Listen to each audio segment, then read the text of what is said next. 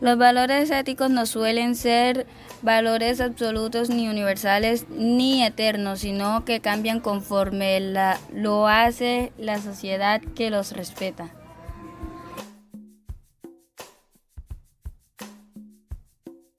El propósito de los valores éticos es mantener claras las reglas de juego de una sociedad.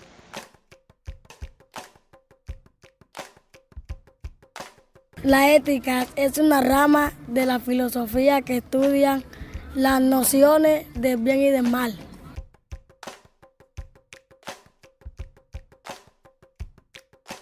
Además, en nuestras comunidades es importante hablar de ética para que los habitantes empiecen a tomar conciencia sobre los actos que realizan.